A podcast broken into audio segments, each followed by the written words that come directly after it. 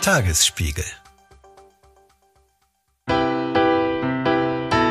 Ich bin aufgestanden um 7 Uhr morgens, weil mein Freund mich angerufen hat. Also er hat nur geschrien und geweint. Das war am Anfang, sah ich schon wie ein schlechtes Traum. Man wusste noch gar nicht natürlich, wie schlimm das alles sein wird. Ich muss sagen, hier hatte ich auch so einen kurzen emotionalen Moment. Diesmal habe ich das aber kompensiert, indem ich laut im Autoradio die israelische Nationalhymne, die Hatikwa, eingeschaltet habe und damit einfach die Sonnenallee rauf und runter gefahren bin. Ich wollte einfach irgendwie klar machen, dass wir keine Angst haben. Generell trage ich jetzt auch oder bin noch vorsichtiger damit, jetzt eine Kippa zu tragen, also die Kopfbedeckung, um einfach Konflikten aus dem Weg zu gehen. Das waren Matan, Nirit Ben-Josef, Doron Bruck und Oliver Hoffmann. Und ihnen wollen wir nach den schrecklichen Terrorangriffen der Hamas stellvertretend für die vielen, vielen in Berlin lebenden Israelis und Juden heute den Raum geben, um über die Angriffe der Hamas, die Demos in Neukölln und vor allem auch ihr Sicherheitsgefühl hier in dieser Stadt zu sprechen. Mein Name ist Ann-Kathrin Hipp, verantwortliche Redakteurin beim Tagesspiegel Checkpoint. Und ich bin Lorenz Marold, Chefredakteur beim Tagesspiegel. Ihre Wartezeit beträgt voraussichtlich 17 Minuten. Checkpoint. Der Podcast für Berlin-Kenner und alle, die es werden wollen. Ja, man weiß immer noch nicht so richtig, auch nach einer Woche, wie man das Ganze in Worte fassen soll, was da eigentlich passiert ist. Die Terrorangriffe der Hamas am vergangenen Samstag sind, glaube ich, noch für alle ein Schock. Die Details, die grausamen, kommen immer mehr und mehr ans Licht. Mehr als tausend Männer, Frauen und Kinder wurden hemmungslos hingerichtet und gefoltert, verletzt als Geisel verschleppt. Das ist so das, was irgendwie jetzt diese Woche uns alle beschäftigt hat. Ja, und der israelische Präsident Herzog hat das Ausmaß dieser ganzen Tragödie Tragödie treffend auf den Punkt gebracht. Er hat gesagt, seit dem Holocaust wurden nicht mehr so viele Juden an einem Tag getötet. Das hat er am Montag gesagt, nach den Anschlägen und der Ministerpräsident Netanyahu hat unterdessen gesagt, wir befinden uns im Krieg. Kurzer Disclaimer, den gesamten Nahostkonflikt, die aktuelle und sich immer wieder verändernde Lage in Israel, dem Gazastreifen und Palästina, all das werden wir an der Stelle nicht detailliert äh, beleuchten. Wir packen euch aber ein paar nützliche Links in die Show Notes, falls ihr euch da nochmal tiefer reinlesen und informieren wollt. Heute geht's bei uns um Berlin. Wie ist die Sicherheitslage aktuell für Israelis und Juden in der Hauptstadt und vor allem, wie geht's den Israelis und Juden hier in der Hauptstadt? Darüber wollen wir sprechen. Dabei wollen wir vor allem auch Betroffene selbst ausführlich zu Wort kommen lassen. Bevor wir das tun, freuen wir uns aber, dass wir noch einen Gast hier im Studio haben. Er ist äh, stellvertretender Berlin-Ressortleiter und unser Experte in Sachen innere Sicherheit, Alex Fröhlich. Herzlich willkommen. Hallo. Wie ist denn so dein Bauchgefühl gerade, wenn du irgendwie in die Stadt rausguckst? Du warst jetzt auch in den vergangenen Tagen wahnsinnig viel unterwegs, hast mit der Polizei gesprochen. Hast du das Gefühl, die Lage ist im Griff hier in Berlin? Sagen wir so, die sind so angespannt und so alert, die versuchen ihr Bestes so. Aber ich würde nicht behaupten, dass sie die Lage im Griff haben. Sie versuchen es. Wenn wir jetzt auch nochmal auf die letzte Woche zurückblicken, was hier ganz konkret in Berlin passiert ist, was sind so die Punkte, die man auf jeden Fall nochmal nennen muss in diesem ganzen Konflikt? Sondern früh ging's los. Die ersten Bilder waren zu sehen auf den entsprechenden Kanälen, wer sie sehen wollte. Neukölln, Sonnenallee, nachmittags gegen 15 Uhr, drei Samidun-Leute verteilen Süßigkeiten zur Feier des Tages, weil der Widerstand zu stark ist. Gegen 21 Uhr ungefähr 60 Leute, Samidun-Aktivisten, Palästinenser, aber auch linke Gruppen treffen sich und äh, bejubeln den Angriff der Hamas auf Israel.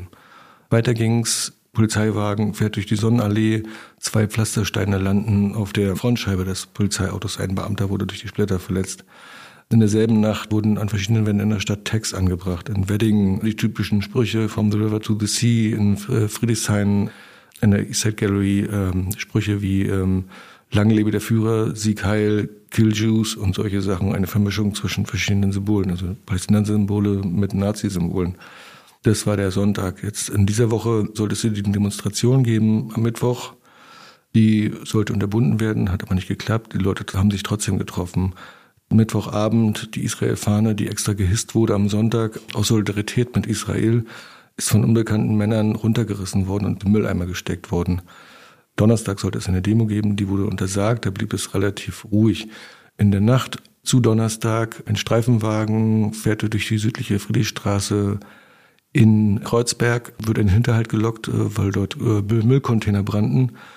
Ungefähr acht bis zehn Vermummte waren da und zwei warfen dann Molotow-Cocktails in Richtung Streifenwagen, verfehlten den aber, haben nicht gezündert und haben gerufen Alu Akbar.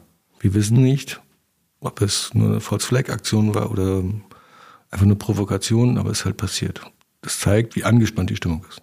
Die äh, Polizeipräsidentin Barbara Slowik hatte ja auch gesagt, dass sie in ihrer gesamten Amtszeit, wobei man sagen muss, da war schon ziemlich viel Mist drin in dieser Amtszeit von Corona-Demos etc. pp, dass sie so eine Lage äh, noch nie hatte, die so ernst war tatsächlich. Ist das ist so auch das Empfinden, oder? Sie hat es ja verglichen mit der Querdenkenzeit, als die Demos waren gegen die Corona-Maßnahmen. Und es war eine angespannte Sicherheitslage. Wir erinnern uns, als die Wasserwerfer am Brandenburger Tor am Reichstag aufgefahren sind. Und wenn sie das so sagt, dass sie ähm, das noch nie kannte, dann muss man davon ausgehen, dass sie auch Informationen von anderen Behörden hat, ne? vom BKA, Verfassungsschutz, möglicherweise auch von befreundeten ausländischen Diensten, die sie uns natürlich nicht verrät. Aber wenn sie das so sagt, hat es seine Gründe. Waren Sie überrascht in Berlin über das Ausmaß dessen, was da passiert ist? Waren Sie vorbereitet? Bedauern vielleicht die Sicherheitsbehörden das ein oder andere, was sie unterlassen haben in der Vergangenheit? Ich hatte den Eindruck, dass sie ähm, sehr überrascht waren davon, auch beeindruckt von den Bildern, die wir vermutlich alle gesehen haben aus Israel. Die haben ja ziemlich früh angefangen, am Sonnabend gleich einen Krisenstab aufzubauen, mit der Staatsanwaltschaft und vorbereitet zu sein, weil sie wussten, dass da was auf sie zurollt. Und ob sie bisher genug getan haben und ob sie was übersehen haben, ich glaube, die Israelis haben es ja selbst übersehen. Und ich weiß nicht, ob die deutschen Dienste so gut drauf sind, dass sie das hätten sehen können. Zumindest sagen sie, dass Berlin, was den Schutz jüdischer Einrichtungen angeht und israelischer Einrichtungen, eigentlich bundesweit Vorreiter ist. Vielleicht mal kurz Zahlen. Es gibt ungefähr 1000 Objekte, die in Berlin geschützt werden müssen. Davon sind allein äh, 400 jüdische und israelische Objekte. Von den 1500 Beamten oder Mitarbeitern im Objektschutz sind äh, mehrere hundert allein für jüdische Einrichtung, israelische Einrichtungen äh, zuständig. Von daher war der Status schon relativ hoch in Berlin. Und das haben Sie jetzt nochmal verstärkt, ne? Also ich glaube, Sie haben nochmal auf eine Anfrage von uns auch gesagt, dass Sie 100 Örtlichkeiten, da haben Sie den Schutz nochmal explizit verstärkt. Und was jetzt, glaube ich, auch neu ist, sind die Streifentätigkeiten. Das heißt, jede örtliche Polizeibehörde hat nochmal eine Streife, die sie rumschickt, die jederzeit im Idealfall ansprechbar ist. Genau, es gibt ja die freien Streifen, also die fahren Streifen, die Beamten irgendwo hin, haben gerade keinen Auftrag abzuarbeiten und immer wenn sie freie Zeit haben, sollen sie in einer israelischen oder jüdischen Einrichtung vorbeifahren. Im besten Fall sollen sie sogar klingeln und sagen, hallo, wir sind hier. Also die Methode der Polizei soll sein, nicht nur nach außen zu zeigen, wir sorgen zu Schutz, sondern auch den Jüdinnen und Juden zu sagen, hey, wir sind da, dass sie selber merken, okay, da ist die Polizei und passt auf uns auf. Also Frau Slowik sagte, die Kommunikation ist da ganz wichtig, um das Sicherheitsgefühl, was so erschüttert ist, ein bisschen wieder aufzubessern. Du hast ja selber festgestellt, dass bei den ähm, ja, Demos kann man ja kaum sagen, weil sie waren ja eigentlich verboten, aber bei den Versammlungen, die trotzdem stattgefunden haben, auffällig war, dass nicht nur erkennbar palästinensische, auch Jugendliche dabei waren, sondern eben auch sehr viele klassische Deutsche Linke, Expats aus allen möglichen Ländern. Wie schätzt du die Szene ein? Da haben wir zum Beispiel die Volksfront zur Befreiung Palästinas, die PFLP, die hat ungefähr nach Erkenntnissen des Verfassungsschutzes so 40 Leute aktive. Dann gibt es noch so eine ähm, Vorfeldorganisation der PFLP, die nennt sich Samedun. Die ist eigentlich dazu da, junge Leute anzulocken, ohne im Lichte des Terrorverdachts zu stehen. Das sind so maximal 30 Leute. Das sind die, die auch die Süßigkeiten am Sonntag verteilt haben auf der Sonnenallee, ne? Genau, das sind die, die Süßigkeiten verteilt haben und auch den Abend da jubelnd auf der Sonnenallee gestanden haben. Und dann gibt's noch so Hamas-Umfeld, äh, Terrororganisation Hamas, die Berlin so als Rückzugsraum benutzen. Ne? Also weil von Berlin aus finanziert wird ähm, und versucht wird, den Diskurs zu verändern. Aber diese Leute wären ja schon doof, wenn sie sich ins Bild setzen würden für die Behörden, weil sie genau wissen, wenn sie aktiv werden, dann wird bei ihnen eingeritten. Das klingt ja erstmal nicht so, als seien das besonders starke, große Gruppen. Warum haben die trotzdem so einen Einfluss? Die sind nicht groß, aber sehr aktiv. Sie richten ihr Leben danach aus. Klimplakate, jeder hat eine Aufgabe, sind immer aktiv. Und die sind sozusagen wie so ein Brandsatz in Neukölln. Sie artikulieren das, was viele denken. Also aus Neukölln wissen wir, dass es natürlich unter der Oberfläche brodelt, aber sich die meisten sich nicht trauen, was zu sagen. Also die sind dieses Sprachrohr und äh, sie warten nur darauf, dass die anderen mitmachen. Sind das Vorbilder? Bei Jugendlichen gelten sie als Vorbilder, ähm, weil sie auch ziemlich aktiv sind bei den sozialen Medien. Ähm, vor Dingen aber sind sie, glaube ich, so ein Einfallstor. Wenn da jemand ist, der laut ist, der sich traut, das auszusprechen, was die anderen noch nicht sich trauen, die laut werden, die möglicherweise auch Gewalt ausüben, dann ist es so ein äh, Einfallstor, dass die anderen Massen hinterherkommen, also, also richtig hinterherkommen. Heikel ist ja auch die Situation in den Schulen, zumindest in manchen Schulen. Gibt es da Erkenntnisse der Behörden oder wie reagiert die Polizei dort? Wir haben ja so Präventionsbeamte und Kontaktbereichsbeamte, die gehen jetzt verstärkt rein, gerade in Neukölln, suchen die Gespräche. Und dann gibt es natürlich große Probleme, wenn man sich umhört. In manchen Schulen ist ja der Anteil von Schülern mit muslimischem, arabischem Hintergrund relativ hoch. Jetzt kann man nicht sagen, dass alle Anhänger Palästinas sind, aber da gibt es ja auch so eine TikTokisierung. Ne? Also man sieht über TikTok hier kurz zusammengefasst, der Palästina, der Nahostkonflikt, wo stehe ich? Und wir hören nur, dass die Lehrer ganz schön Probleme haben, klar darüber zu reden. Und gab es ja den Vorfall in Köln am Abergymnasium, wo ein Lehrer einen Schüler geschlagen haben soll und selber getreten wurde. Da ging es um eine Palästina-Fahne und eine Vermummung des Schülers. Der Lehrer wollte das unterbinden und wurde dann von einem anderen Schüler angegangen. Die, die Darstellungen sind noch unterschiedlich. Und sag mal eine letzte Frage noch dazu. Ist es tatsächlich nur ein Neukölln-Problem? Also spielt sich diese ganze Debatte jetzt allein in diesem Bezirk ab? Da ist es besonders stark. Vielleicht kann man es an den Schutzmaßnahmen der Polizei ablesen. Die Hundertschaften sind verstärkt sozusagen in Raumschutz aktiv, fahren viel mehr rum und die Schwerpunkte sind Wedding, Neukölln und das Regierungsviertel. Man kann schon sagen, Neukölln ist schon der Brennpunkt. Ne?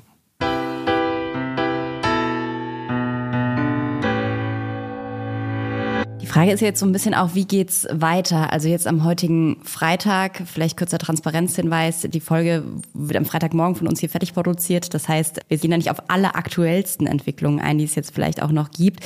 Aber was klar war, es wurde ja für heute auch zum großen Tag der Mobilisierung seitens der Hamas aufgerufen.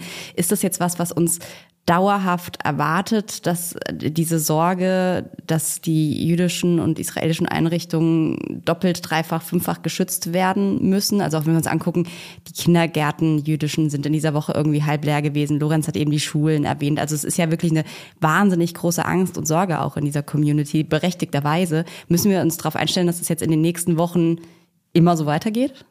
Die Behörden sind sich gar nicht so sicher, jedenfalls die Berliner, dass in Berlin irgendwas passieren wird, dass es Angriffe deswegen wegen des Hamas-Aufrufes geben wird.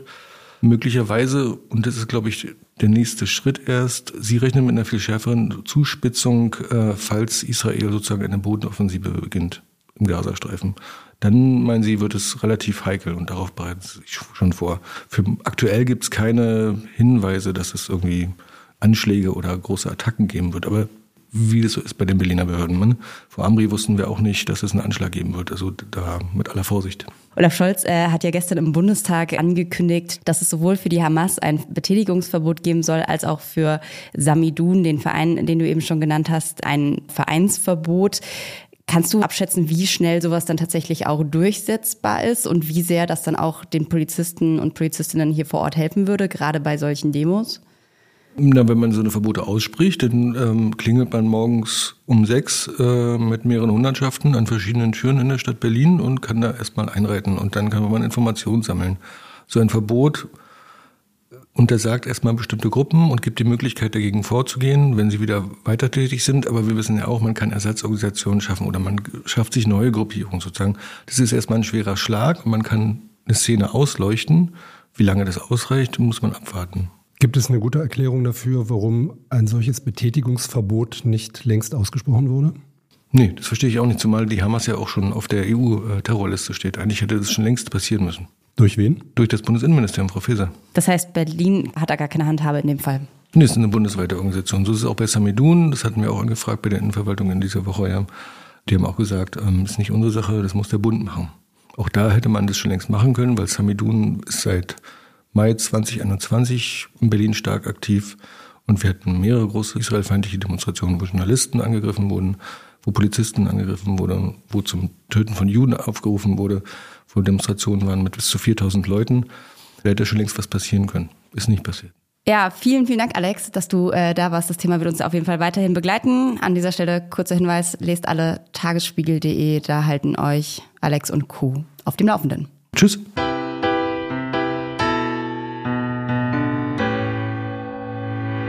Ja, jetzt kommen wir zum zweiten Teil unserer Folge. Wir haben uns schon angekündigt, wir haben uns entschieden, in dieser Folge vor allem auch den Menschen Raum zu geben, die hier in Berlin von der aktuellen Lage bedroht und betroffen sind, also in Berlin lebende Israelis und Juden. Vier haben wir gefragt, wie es ihnen geht, wie sie die Terrorangriffe der Hamas erlebt haben, wie sie die pro-palästinensischen Demonstrationen hier in Neukölln erlebt haben und vor allem auch, ob sie sich noch sicher fühlen in dieser Stadt.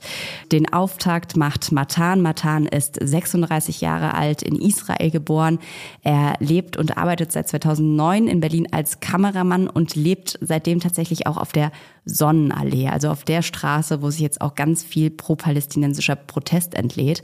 Und er war zu dem Zeitpunkt der Angriffe nicht hier in Deutschland, sondern in Israel. Da dreht er gerade eine Serie und sein Freund, der auch Israeli ist, der hat Familie im Süden des Landes, ganz in der Nähe des Gazastreifens bin aufgestanden um 7 Uhr morgens, weil mein Freund mich angerufen hat. Also er hat nur geschrien und geweint und dann habe ich nur gesehen, dass da gab's äh, Nachrichten von seinem Neffe, der gerade schreibt ähm, schreckliche Sachen und berichtet, dass die Eltern erschossen wurden.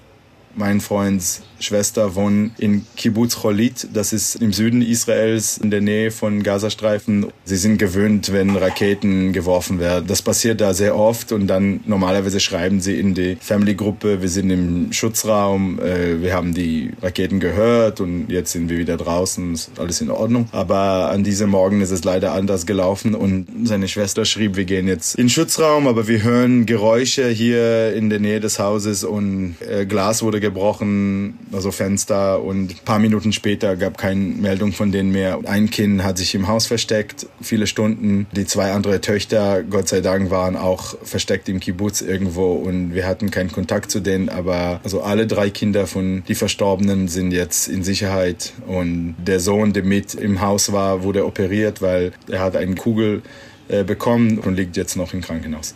Ich habe versucht, Social Media zu vermeiden seit Samstag, weil ich konnte ahnen, was irgendwie zu sehen gibt. Also nicht in Berlin, aber ich habe gehört, dass es gibt auf verschiedene Kanäle schreckliche Entführungsvideo und ich hatte nicht das Gefühl, dass man muss unsere privaten Erfahrungen vergrößern. Ich fühle mich als Israeli nicht wohl einfach so in der Öffentlichkeit. Ich würde nie die Flagge an mich haben und ich kann mindestens sagen, dass in der letzten mindestens zehn Jahre bin ich mit dem ganzen äh, Führung Israels und Regierung hier nicht ganz einverstanden. Ich kann verstehen, warum die Palästinenser oder Leute, die Palästina befreien möchten, aber sowas wie was bei uns gelaufen ist, zu feiern als ein Schritt Richtung Befreiung Palästina und sowas, es ist einfach dümmlich. Also das bringt nichts und der eins hat mit dem anderen nichts zu tun, finde ich.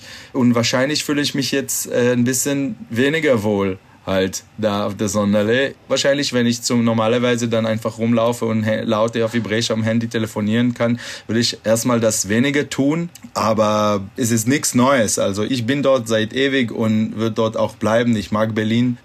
Ich muss zu Bunker. Ja, tschüss. Aniba, Aniba. Das war Matan und es ist tatsächlich dieses Gespräch relativ abrupt abgebrochen, weil er in den Bunker musste, weil es einen Raketenalarm gab. Zur Erinnerung, er ist gerade aktuell in Israel, lebt aber in der Sonnenallee. Als nächstes hören wir Doron Bruck. Doron Bruck ist 28 Jahre alt und in der Berliner Fußballwelt relativ bekannt als Kapitän des jüdischen Fußballvereins TUS Maccabi in Berlin-Charlottenburg, der im Sommer als erster jüdischer Verein der Geschichte die Hauptrunde des DFB-Pokals erreicht hat. Brucks Eltern sind beide Israelis. Er hat hier eine jüdische Grundschule besucht, ist im Erwachsenenalter rüber nach Israel, wo er fünf Jahre gelebt hat. Freundesfreunde von ihm waren tatsächlich tatsächlich auch bei dem Supernova Festival, also dem Festival, das von der Hamas überfallen wurde, wo ganz viele Menschen getötet und verschleppt wurden. Bruck selbst war nicht dabei. Er war auf dem Weg zu einem Konzert nach Israel. Und als er von den Angriffen erfuhr, war er gerade auf der Zwischenlandung, und zwar auf dem Flughafen in Antalya und gerade auf dem Weg ins nächste Flugzeug. Und dann kamen dann immer mehr Videos ähm, und, und die Aufregung wurde immer größer am Gate mit den Israelis, mit denen ich da an Bord war, die auf, aus erster Quelle berichteten. Und ähm, dann sich so nach und nach praktisch minütlich entfaltete, ähm, wie schlimm die Situation ist, wie viele ähm, Terroristen in Israel sind, dass sie vom Wasser kommen, dass sie aus der Luft im Fallschirm kommen. da wurde es mir langsam klar, ähm, dass die Situation sehr ernst ist. Ich hatte dann Kontakt zu Menschen, die auch ja, in der Sicherheit sind in Israel ähm, und auch in Deutschland, die mir dann dringend davon abgeraten haben, ins Flugzeug zu steigen, sodass ich dann, nachdem ich schon gebordet war, sozusagen ähm, das Flugfeld verlassen habe und ähm, den Weg zurückgegangen bin und den türkischen Sicherheitsmenschen erklären musste, dass ich aufgrund einer Kriegssituation nicht nach Israel weiterfliegen werde. Ich bin ja dann am selben Tag dann noch zurückgeflogen nach Berlin und wir hatten auch einen Feiertag am Samstag, ähm, der eigentlich auch in der Synagoge verbracht wird, den wir dann aus Sicherheitsgründen nicht dort verbracht haben, weil wir natürlich auch total im Schock waren und gar nicht wussten, ähm, ähnlich bei, wie bei 9-11, äh, was jetzt noch passiert an diesem Tag. Oft ist es ja so, dass äh, gerade weil die Hamas eben auch aufgerufen hat, dass alle militanten Araber äh, überall in Israel und auch auf der Welt äh, sich sozusagen zusammentun sollen, man nicht weiß, was an so einem Tag noch passieren kann. Und ähm, dazu passte dann eben auch das Bild aus der Sonnenallee ähm, und die Bilder, die wir jetzt mittlerweile überall aus der Welt sehen, in Sydney, in London, äh, in New York oder auch in Berliner Schulen, dass sich da eben Leute ähm, solidarisieren mit Terroristen, was einen natürlich sehr zu denken gibt. Ich denke, dass wir spätestens seit Halle vor vier Jahren ungefähr wissen, dass wir ständig mit Gefahr rechnen müssen, ähm, sowohl von militanten, ähm, fundamentalistischen Islamisten, sage ich mal, als auch von rechten deutschen Staatsbürgern. Von daher ist man natürlich immer so ein bisschen ähm, alarmiert. Als Jude in Deutschland ähm, ist es leider so, dass man noch zu wenig ernst genommen wird im Sicherheitsapparat. Ich würde mir dennoch wünschen, dass wir sowohl im Sport als auch in anderen jüdischen Einrichtungen ähm, ja, den Schutz bekommen, den die Umstände verdient haben. Generell ähm, trage ich jetzt auch oder bin noch vorsichtiger damit, jetzt eine Kippa zu tragen, also die Kopfbedeckung und auch was jetzt Hebräisch sprechen in der Öffentlichkeit angeht ähm, und solche Sachen ähm, versuche ich natürlich in bestimmten Situationen zu vermeiden, um einfach Konflikten aus dem Weg zu gehen. Dennoch glaube ich und hoffe auch, dass diese Sachen, die wir gesehen haben, die ähm, Solidarisierungen mit den Terroristen nicht dazu beitragen, dass wir ähm, wirklich einen tiefen Graben zwischen Muslimen und Juden in Deutschland auch bekommen. Weil ich glaube, dass es kein Krieg zwischen Juden und Muslimen ist, sondern dass es ein Krieg von der Hamas gegen jeden normal denkenden Menschen oder jeden zivilisierten Menschen ich habe Geschichten auch gehört von Freunden in Israel, die auf der Party waren, die Kilometer gefahren sind, umkehren mussten, nicht wussten, wo sie hingehen äh, sollten und dann eine Tankstelle gesehen haben, ähm, wo arabische Leute arbeiten und dann gezweifelt haben, können wir dorthin gehen in einer Terrorsituation und diese arabischen Leute, die haben sie genommen, gesagt, wir haben hier einen Bunker und ähm, haben sie dorthin getan, haben dort Kühlschränke vorgestellt und sie geschützt vor den Terroristen. Also auch muslimische, auch arabische Menschen haben Angst vor der Hamas in Israel. Ähm, es ist so leider, ähm, dass es vielleicht hier nicht so viel ankommt, aber ich würde gerne sagen, dass das kein Krieg ist zwischen uns Juden und den Muslimen. Das war Doron Bruck. Und weil wir mit äh, unseren Protagonistinnen und Protagonisten mehrfach in der Woche Kontakt hatten, vielleicht noch ein Satz, den er zum Ende der Woche als einen sehr zentralen gesagt hat, den wir hier nochmal einspielen. Aufgrund der neuen Qualität der Brutalität und des Social-Media-Krieges und der damit verbundenen Propaganda sowie dem Aufruf zum globalen Dschihad am Freitag gegen alle Juden fühle ich mich so bedroht wie noch nie in Deutschland. Als nächstes hören wir Nirit Ben Igosef. Sie ist 61 Jahre alt und Fremdenführerin in Berlin und auf ihren Stadtführungen zeigt sie Leuten, Besuchern, Touristen unter anderem das Holocaust-Mahnmal für die getöteten Juden hier in Europa. Geboren wurde sie selbst 1961 in Israel. Nach Berlin kam sie der Liebe wegen 1987, also schon ein ganz schönes Weilchen her. Aber sie hat noch ganz viel Familie in Israel. Die lebt im Norden und von der, ganz genau gesagt von ihrer Mutter, hat sie dann auch von den Angriffen erfahren. Meine Mutter schrieb mir eine Nachricht um 8.20 Uhr am Samstag früh. Und dann habe ich gleich angefangen, äh, Nachrichten zu sehen. Und also auf dem deutschen Fernsehen war es noch nicht so viel zu sehen, aber natürlich in den äh, israelischen Nachrichten. Und das war am Anfang, sah ich schon wie ein schlechtes Traum, aber man wusste noch gar nicht natürlich, wie schlimm das alles sein wird. Ich habe geplant, um 9 Uhr hier bei mir, zwei Straßen von mir, zu einer Stolpersteinverlegung für eine kleine jüdische Familie zu gehen, wo das Mädchen, die Marion Samuel, elf Jahre alt war, als sie ermordet wurde. Das heißt, es gab einen ganz schlimmen Zusammenhang an dem Morgen.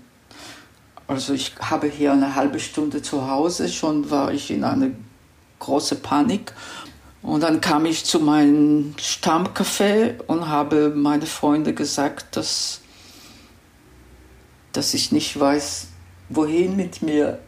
Ich hatte mal einen guten Freund gehabt und er hat sich immer Gedanken gemacht und Sorgen. Und ich habe ihm gesagt, guck mal, wenn jemand uns umbringen möchte, würde er uns beide umbringen.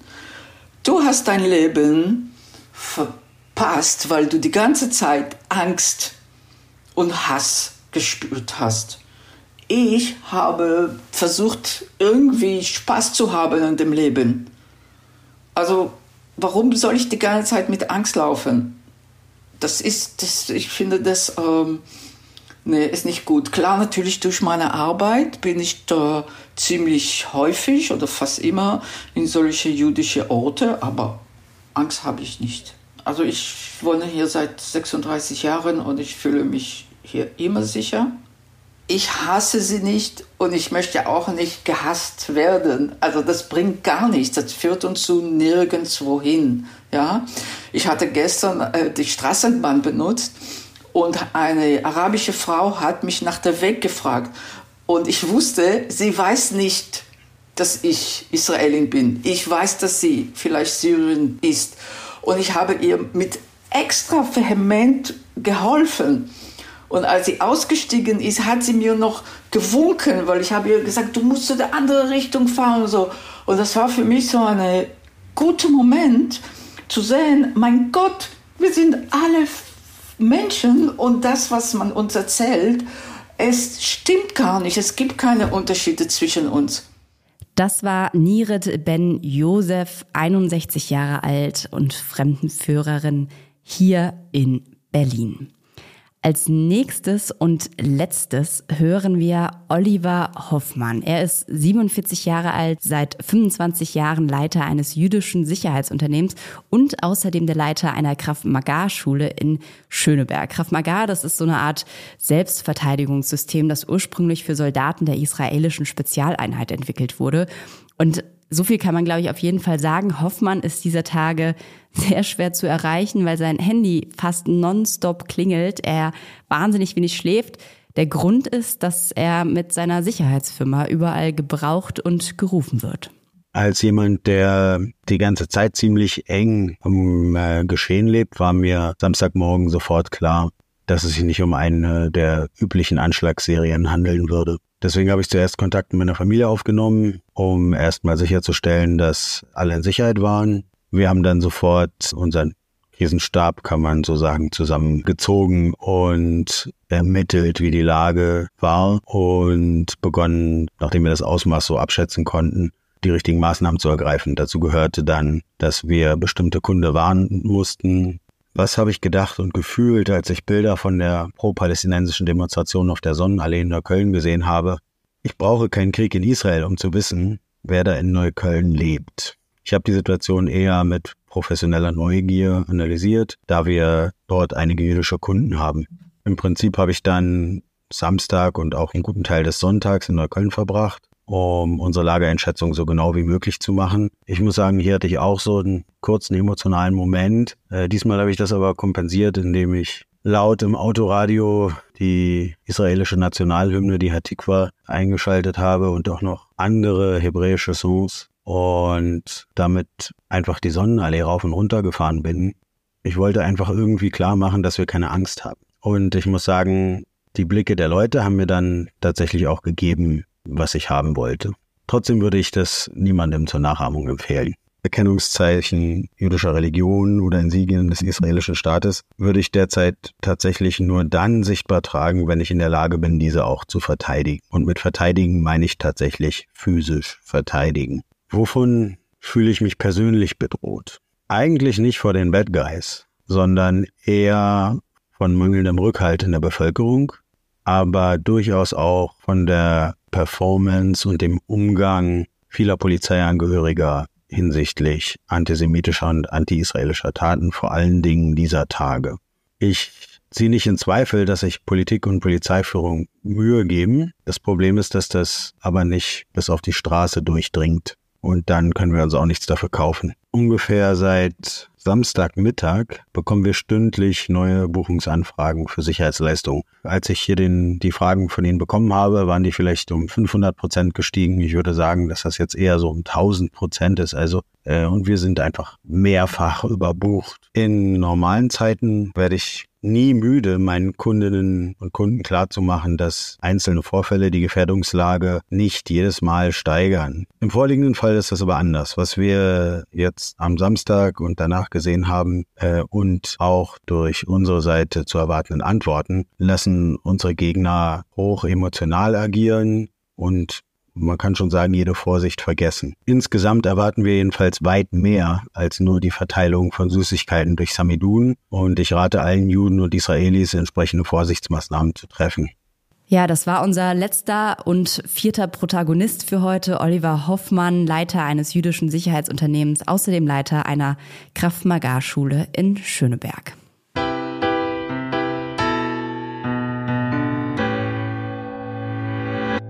Kurzes Recap. Ich glaube, so die drei Hauptpunkte, die ich mitgenommen habe. Also erstmal vielleicht nochmal vielen, vielen Dank auch an alle vier, dass sie so offen mit uns gesprochen haben.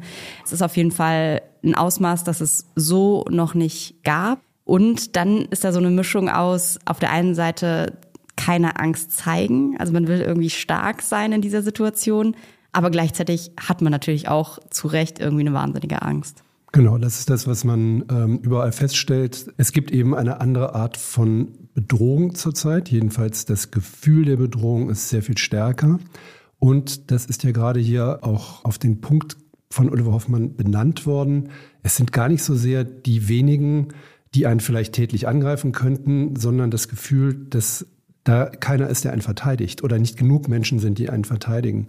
Und das ist ja auch das, was uns zu denken geben sollte, dass immer wieder gesagt wird, ihr unterstützt uns zu wenig, obwohl doch überall immer wieder die Bekenntnisse rauf und runter zu hören sind. Aber das Gefühl, dass da tatsächlich was fehlt an Unterstützung, das muss uns zu denken geben. Und darüber müssen wir auch sprechen, glaube ich. Was kann man eigentlich tun?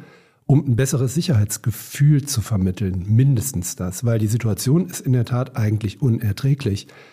Die Fahne, die der Bürgermeister von Neukölln, Martin Hickel, am Rathaus hissen wollte, musste unter Polizeischutz gehisst werden. Er wird für diese Aktion als mutig bezeichnet. Das muss man sich mal vorstellen, was das eigentlich schon für eine Entwicklung bedeutet. Ja, und die am Roten Rathaus wird abgerissen. Genau. Und zwar unter den Augen der Objektschützer, die nichts dagegen tun können oder wollen offensichtlich. Die Integrationsbeauftragte von Neukölln, äh, Günter Balci, warnt davor, in Neukölln Zeichen äh, Israels äh, oder der jüdischen Gemeinden zu zeigen. Das ist doch völlig verrückt. Das ist doch nicht die Stadt, von der wir immer sagen, es ist die Stadt der Freiheit, in der man tun und lassen kann, im Grunde genommen, was man will, wenn man andere damit nicht zu sehr belästigt. Ich glaube, das ist wirklich ein äh, Wendepunkt und äh, das bedingt sehr viel mehr als nur ein paar schöne Reden, die wir in der letzten Zeit ja auch zuhauf gehört haben. Die 2000 Leute, die sich da am Brandenburger Tor am Sonntag zur Solidaritätsdemo versammelt haben, da haben wir auch schon, wenn wir uns den Ukraine-Krieg oder andere Geschichten angucken, ganz, ganz andere Zahlen geguckt. Es war eigentlich auch verhältnismäßig wenig, ne? Absolut. Und wir haben auch im Zusammenhang mit dem Ukraine-Krieg sehr viel mehr ukrainische Fahnen gesehen, als wir jetzt israelische Fahnen sehen. Also was ist der Unterschied eigentlich für die Ukraine auf die Straße zu gehen oder auf Flagge zu zeigen und jetzt eben eher weniger? Ich glaube, das ist so eine Mischung aus Überforderung, noch eine Krise mehr. Wir haben schon genug Krisen. Wie gehen wir jetzt damit um? Das ist auch ein bisschen Gleichgültigkeit, die daraus erwächst, aber eben tatsächlich auch Angst selbst. Ja, also ich glaube, das Solidarisieren in diesem Fall am Brandenburger Tor ja relativ gefahrlos vonstatten gehen kann. Aber anderswo ist das tatsächlich eine Herausforderung gegen die eigene Angst. Also ich meine, die Situation, dass eine jüdische Organisation eine Demonstration am Hermannplatz durchführen will und die auch anmeldet und dann aus Sicherheitsbedenken zurückzieht, müsste eigentlich der Punkt sein, wo irgendwer aus der Gesellschaft oder vielleicht auch der regierende Bürgermeister sagt, wisst ihr was, da gehen wir jetzt alle hin. Wir sorgen dafür, dass diese Demonstration stattfinden kann. Stattdessen wird es hingenommen und beklagt und bedauert, dass sie nicht stattfindet. Aber tatsächlich könnten wir was tun, wenn wir uns deutlicher und zwar auch in Menge und Masse solidarisieren. Und zwar nicht nur, indem wir es ab und zu sagen, sondern tatsächlich dann auch dahin gehen und zeigen, dass ein großer Teil der Gesellschaft äh, bereit ist, die Freiheit in dieser Gesellschaft zu verteidigen. Wobei am Ende das nie wieder, was in Deutschland immer wieder zu hören ist, seit vielen, vielen Jahren sich jetzt zeigen muss. Das muss sich jetzt zeigen, das hätte sich eigentlich schon längst zeigen müssen, weil es ist ja keine neue Situation. Wenn man sich die Zahlen anschaut, wie viele Übergriffe gibt es aus offensichtlich antisemitischen Gründen, dann ist das eine dreistellige Zahl. Da könnte man sagen, jeder Überfall ist einer zu viel.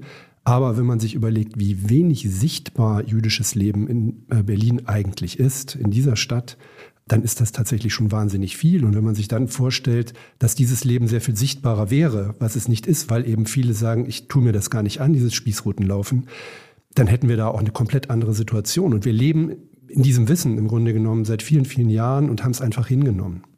Und vielleicht noch so ein letztes Wort zu all jenen, die jetzt die ganzen, das hat man ja auch immer wieder so dieses äh, Ja, aber sagen, weil äh, natürlich dieser, das muss man an der Stelle natürlich auch nochmal sagen, wir haben ja gesagt, wir packen euch die Links in die Show Notes.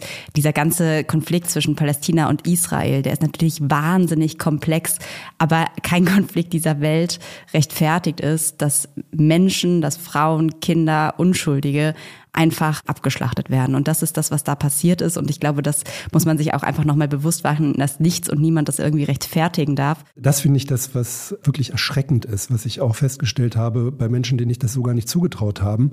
Natürlich gehört es zu einer Demokratie dazu, auch das Aber immer mitzubedenken. Das Aber heißt auch immer, wir hören zwei Seiten oder vielleicht sogar drei Seiten zu einer Geschichte und wir diskutieren darüber. Aber es gibt einfach Momente, in denen sich das total verbietet. Und das ist so ein Moment innezuhalten und einfach mal die Klappe zu halten und nicht gleich zu sagen, aber das hat ja eine Vorgeschichte und so weiter. Das spielt in so einem Fall, finde ich, überhaupt keine Rolle. Wenn man sich anschaut, was da passiert ist, das ist keine Kriegshandlung, sondern das ist in der Tat, du hast es sehr drastisch beschrieben, nichts anderes als das. Da wurden Zivilisten im wahrsten Sinne des Wortes abgeschlachtet. Wie man auf die Idee kommen kann, im gleichen Moment ein Aber anzufügen und zu sagen, aber den Palästinensern wird auch Leid zugefügt. Das ist bekannt, das ist auch nicht neu, aber darum geht es im Moment nicht. Im Moment geht es darum, dass eine Terrororganisation mit brutalsten Mitteln Menschen überfallen hat, getötet hat, sie foltert, sie jetzt noch in Gefangenschaft hat. Das ist der Fokus im Moment und nichts anderes. Ja, und letztlich geht es um nicht weniger als darum, ein Volk, das zuletzt im Holocaust von uns Deutschen versucht wurde auszulöschen, vor einem erneuten riesengroßen Massaker zu bewahren. Israel gibt es als Schutzraum vor dem Antisemitismus, der vor allem aus Deutschland gekommen ist, vor dem Vernichtungswahn, der in Deutschland geherrscht hat. Und deswegen ist eben auch die Existenz Israels, der Schutz Israels sogenannte Staatsräson. Es gibt Israel wegen der Verbrechen unserer Vorfahren. Ja, das waren doch, glaube ich, die letzten Worte, die man an der Stelle vielleicht sagen kann. Ähm, wir halten euch auf jeden Fall weiter auf dem Laufenden, wie es hier weitergeht, verabschieden uns an dieser Stelle und hören uns dann nächste Woche wieder. Bis dann. Tschüss. Das war der Checkpoint Podcast. Ähm, Redaktion hatten Sabine Schmidt und Sönke Matschurek. Nochmal einen besonderen Dank an unsere vier Protagonisten, die uns so offen von ihren Geschichten erzählt haben und auch an unseren Kollegen Alexander Fröhlich. Produktion Markus Lücker, Musik Anke Mürre.